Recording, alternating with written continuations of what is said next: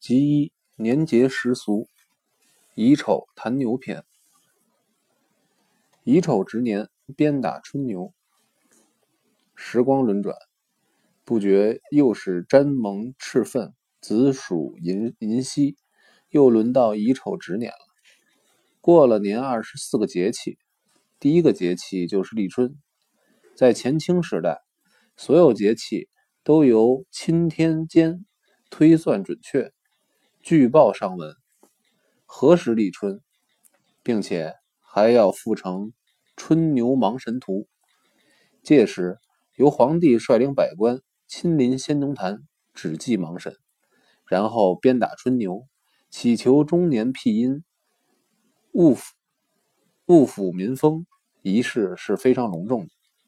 到了民国，除了旧式立本还印有春牛芒神图外，祭芒神、打春牛祈福的举动不但完全停止，现代人对于打春牛这档子事儿，甚至于不知是怎么回事了。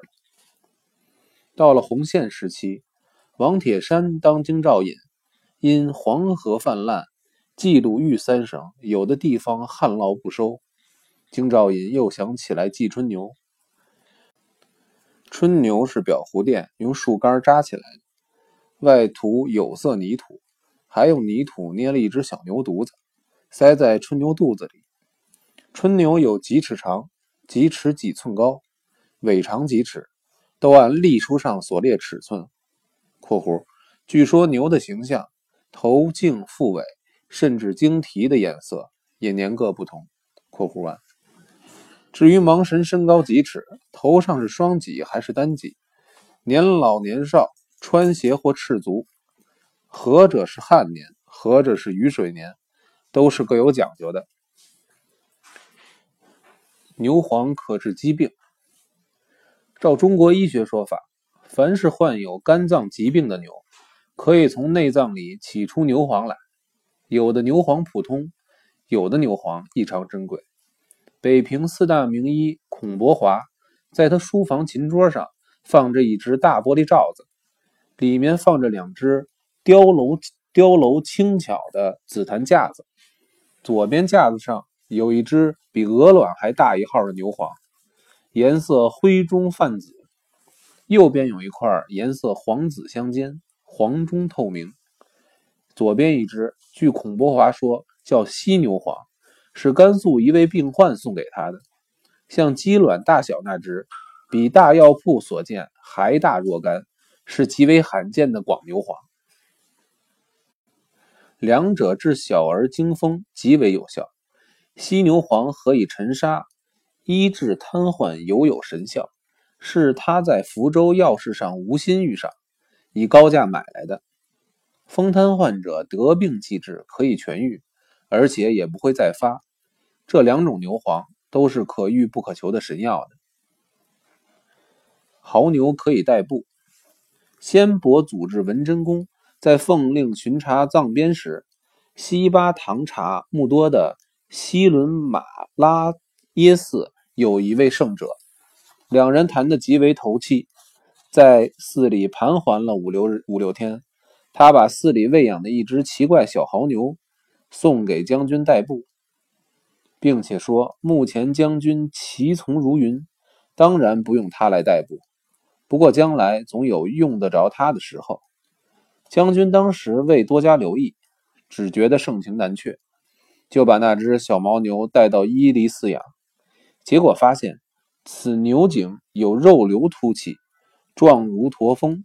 试过脚程，真能日行三百，不饮不食，而且在沙土泥地奔驰，不颠不晃，平稳异常。不久，先文真公在伊犁殉难。遗体就是这头牦牛驮到当地灵渊寺入殓的。慌乱之中，此牛据说被一藏包牵走。当此离乱之中，自己顾不到查询，后来也就无从查询矣。先伯祖同年，李胜铎、梁鼎芬从已故立为广禄，闻知此事原委，均有失哀之。先伯父在伊犁时，常侍将军左右。曾设有安界齐全照相一针，悉在离乱中遗失矣。画家以牛为话题，历代画人物的名家以牛为话题，传世的不多，除了故宫现存的龟木图、快寿书一幅明万历年卧牛图及吴湖凡所藏宋人五款牛斗图外，流传画牛画轴不多。当年北平有一位画家李苦禅。想请齐白石老人画一幅老子牵牛过古城，齐白老总是阻嗣，不肯动笔。后来李苦禅无意中在小市买一针李龙棉画的素描十八应真手卷，卷尾后还裱着一纸乌金子乌金纸。白石老人鉴赏之后，爱得不忍释手。老人一高兴，立刻铺纸挥墨。仿宋人笔意画了一幅老子骑牛过函谷，青绿山水，人物高近一尺，古牛画的更更是居奇利落，人物意境明朗。老人画成之后，自己也觉得是神来之笔。苦禅故后，此画辗转流入刘海粟先生之手，他曾在上海梁君墨先生寓所展示过一次。刘四兄尊人刘先礼，跟下山楼主韩慎先，还有盐业银行张伯驹，大家一致公认那画是白石老人最得意佳作。海粟先生故后，此画流入何人之手，就不得而知矣。雕竹名家刻牛，归安主人袁寒云住在天津时，大半住在国民饭店。他收藏的一些金币古钱都陈列在一个花坛花梨紫檀多宝阁里，还有不少稀奇古怪的小玩意儿。其中有一长逾一尺的牛角，初看颜色洁白，有泪象牙，据说是一位印尼朋友送他的。当时正赶上印铸局开炉铸印，所有在北平雕刻的名手都在印铸局参加工作。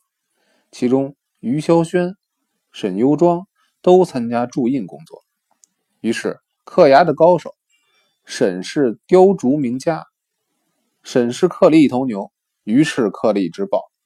豹据地做事，花然长啸；牛则两脚后仰，奋力支撑。两者各具生死搏斗姿态，其余灵动，栩栩如生。韩云告人。其太夫人系梦黑豹入怀而生，故又名豹琴。他认为豹是他的吉星，所以趁于神两人铸印之便，就在牛角上刻好豹牛相搏的形状。至于所刻的牛跟他的豹是相克的，所以刻一只莽牛以示镇压。至于所指的莽牛为谁，他就不肯吐实了。韩云故后。此物辗转流落上海尊古斋古玩铺，其妻舅刘公鲁见是韩云遗物，以大洋五十元购得。沈攸庄南归，路过上海，上见此物陈列在刘公鲁的书桌上。泰县斗牛凶猛刺激。西班牙斗牛，据说斗牛者个个长喜长觉利喜。锦衣灿目，斗到最后剑光如电，一剑将牛刺杀。可惜我未曾见过。某岁，我有事去泰县，临近泰县境内有一小镇中宝庄，当地有樊徐两大族，几乎每年都举行斗牛一次，盛方可先引河水灌溉农田。我既然赶上这样的盛会，自然不肯错过，跟着大家前去随喜。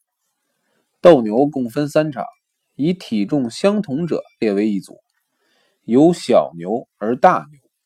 牛背除了银饰彩帐，身披低身披低某，双脚各绑柄棒柄泵尖刀，每只牛都尽量装扮的雄武华丽。最后主斗之牛，除有渠于骨身，渠于果身，并有子浆迭代，盛世增利，让人一看就知是煮豆的牛只。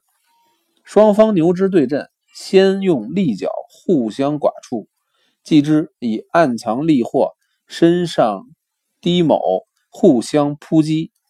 遇有过分凶悍牛只，三五回合即能将对手裂腹寡斗，长度外流。胜方当场欢呼，设宴款客庆功；负方只有垂头丧气，率众黯然者退。据闻徐福已连胜三年。为了维持颜面关系，给牛的装置费即耗去大洋七六七百元，宴客花费尚不在内。据看过西班牙斗牛者谈，目前西班牙斗牛已列为观光客主要节目，真假互鉴，实在不如中宝庄看斗牛凶猛刺激。神户牛排传自青岛。现在西餐馆吃牛排已大行其道，好事的朋友都认为神户牛排最为细嫩柔滑。殊不知，神户牛排是德国人在青岛饲养牛、饲养牛只而加以改良的。德国人当时占领青岛时，德国总督最嗜吃牛排。沈知青岛水深土厚，冬不酷寒，最适牛只繁殖。故从德国运来一批优良品种牛只饲育，其后日人占据青岛，此批牛只由由一日由一专家运往日本神户饲养，并且增添特别饲料，而且用啤酒给牛浑身按摩，牛肉更显得特别鱼嫩滑香。现在所谓特级牛排，其实是从青岛德人手上得来的。张大千。擅长牛头宴。谈到吃牛头宴，宋子文任财政部部长时，凯税务署长谢奇巡视湘鄂赣区海关统税情形。过经岳阳，当地统税所所长李早孙与彼等有救，特请当地名袍人，呃名名包人刘望福做了一席牛头宴客。并请当地驻军刘京福军长陪客，菜锦八鬼两汤，均系出自牛头，隔祖包宰，肥浓调昌，毫不腻人。宋谢二人胃口均佳，自相敬日，与胡尽醉，与商尽醉。此后，宋氏在沪每一谈及。仍念念不忘也。大千先生初次临平，最好吃春华楼、济南春两家，多次邀我同席，目的在邀我提调点菜。取长夸擅长牛头宴，亦选择上等材料，将亲自动手，让我尝尝比岳阳刘包手段如何。其后一别多年未晤，前数年。取自海外回台，暂住云和大厦。某夕在台市看徐璐演二进宫，又提起欠我一顿牛头宴，此债非还不可。可是他迁居之后，一方面忙于布置新居，又忙于会试，牛头宴之约始终未实现。他已驾返道山矣。